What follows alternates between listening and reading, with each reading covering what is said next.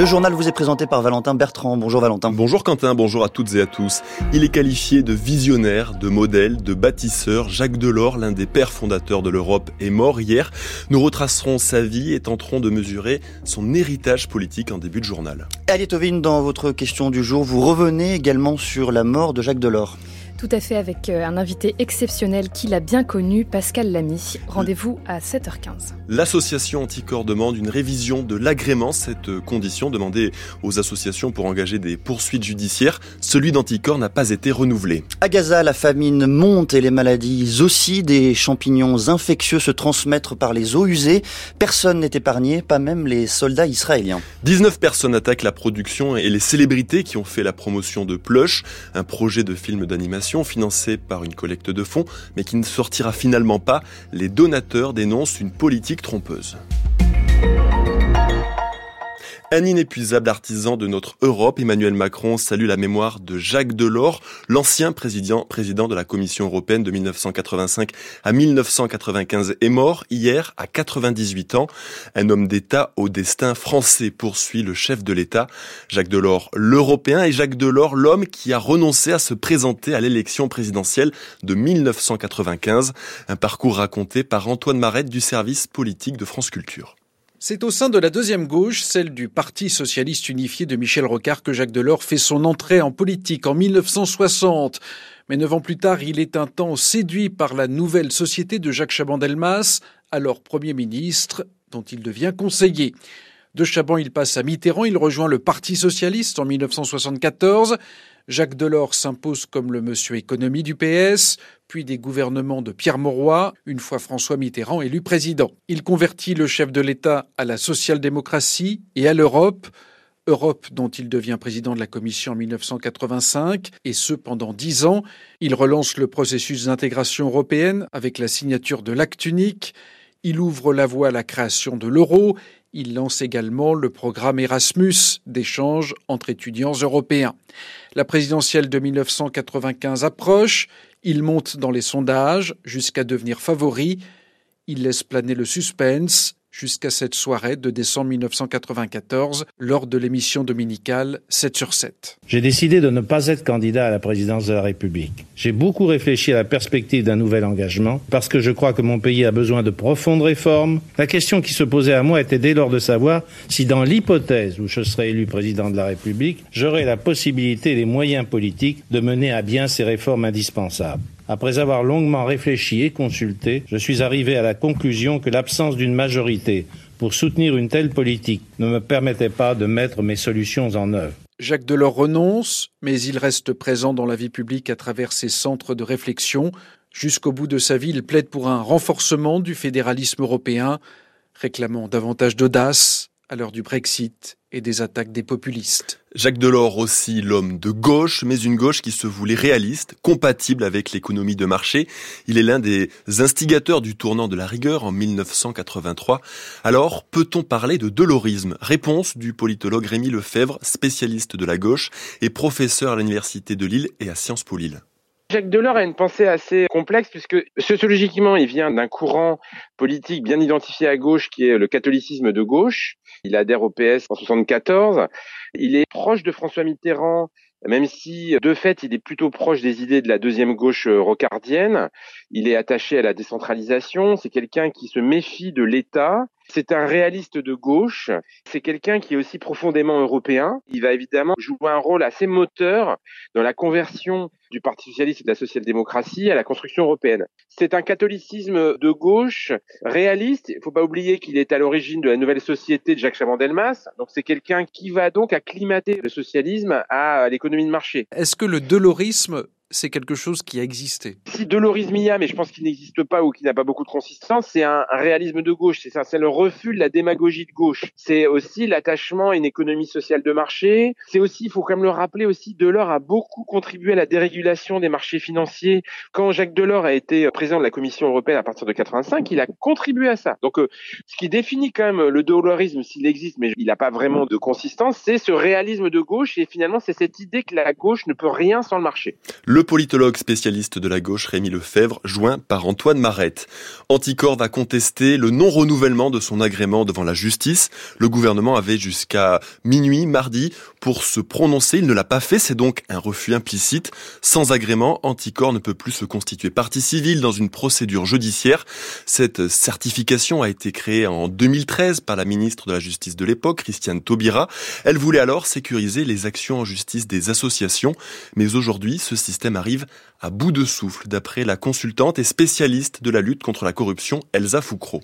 Par le passé, il y avait eu des grands procès contre la corruption, notamment celui des biens mal acquis, dans lesquels la capacité à agir en justice des associations était contestée et donc euh, ça crée une insécurité juridique. En théorie, l'agrément, il est là pour fixer des critères objectifs et puis si on remplit ces critères objectifs, on est agréé automatiquement et ensuite l'intérêt à agir de l'association ne peut plus être euh, remis en cause.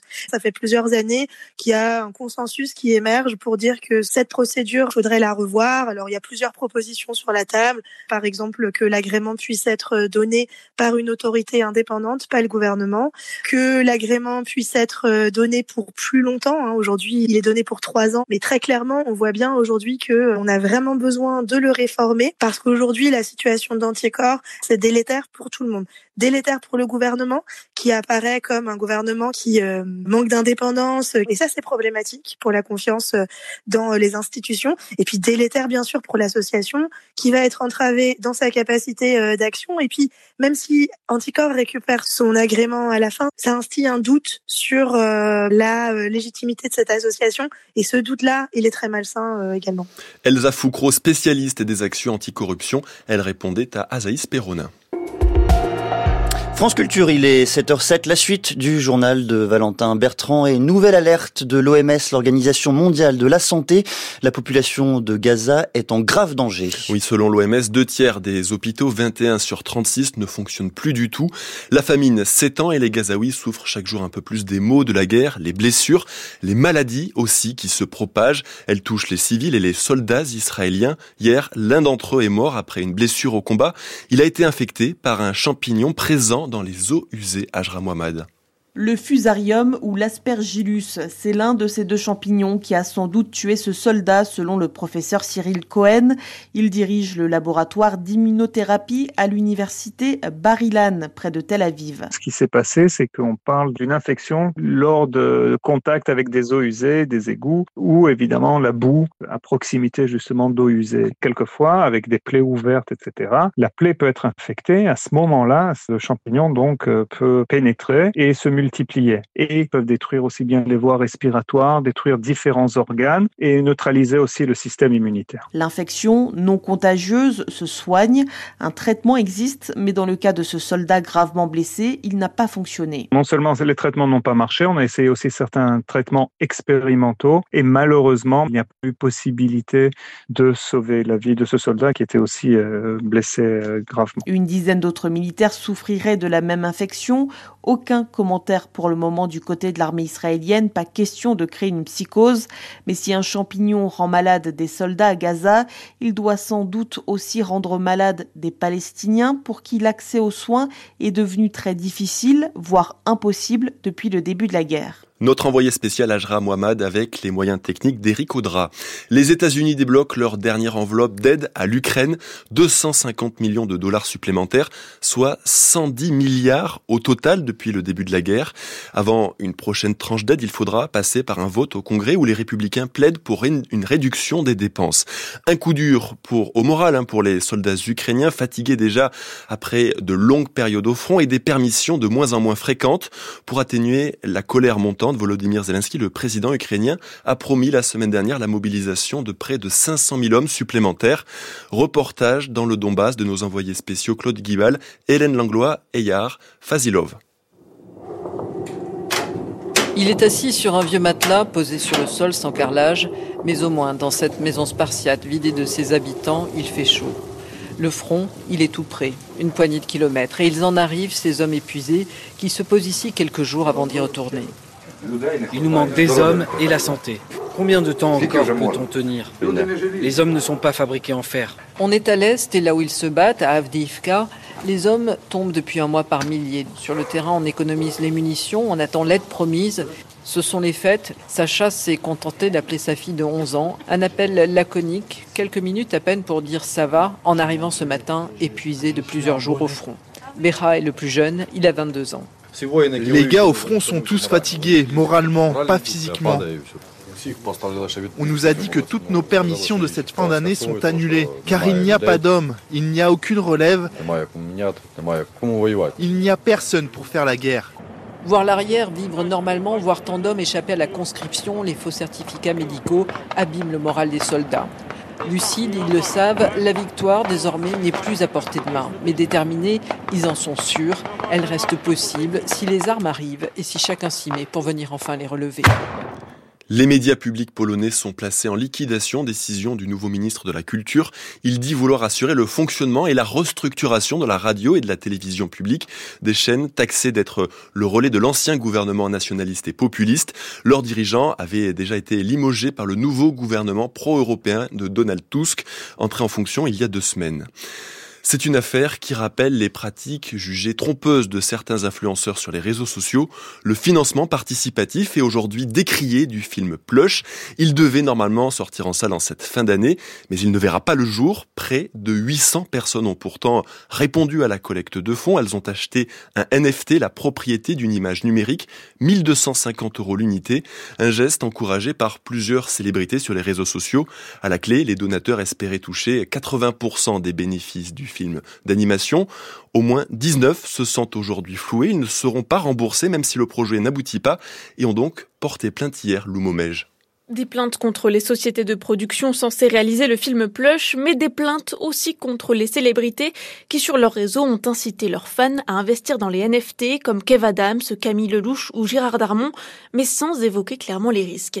Une pratique commerciale trompeuse selon l'avocate des 19 plaignants Emma Leotti. À partir du moment où on se connecte sur ses propres réseaux sociaux pour faire la promotion d'un titre financier sans avoir forcément les compétences professionnelles pour juger de la fiabilité du titre financier, on est dans l'influence et moi, mes clients, ils vous diront tous, nous avons souscrit parce que nous avons confiance en telle personnalité publique et donc on était convaincu que le process était sécurisé. Cette année, la loi influenceur a fait diminuer les dérives de l'influence commerciale. En l'occurrence, les personnalités publiques n'ont plus le droit de faire la promotion d'actifs numériques, mais les pratiques qui frôlent l'illégalité pullulent encore, selon Audrey, plus connue sous le compte Instagram Vos en réalité.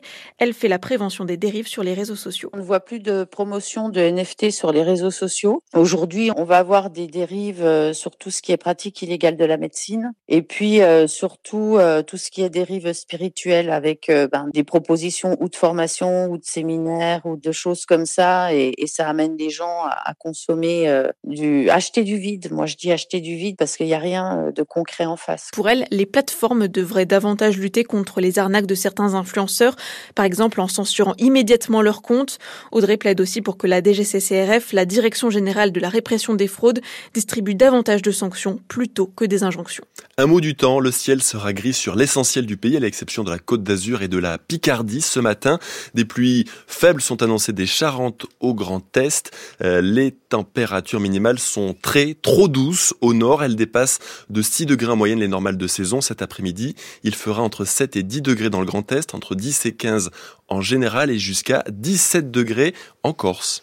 Il est c'est la fin de ce journal et tout de suite les matins de France Culture avec vous a fait. Merci beaucoup Valentin Bertrand et on retrouve dans quelques instants euh, Aliétovine pour une question du jour en mémoire de l'homme politique que fut Jacques Delors avec Pascal Lamy.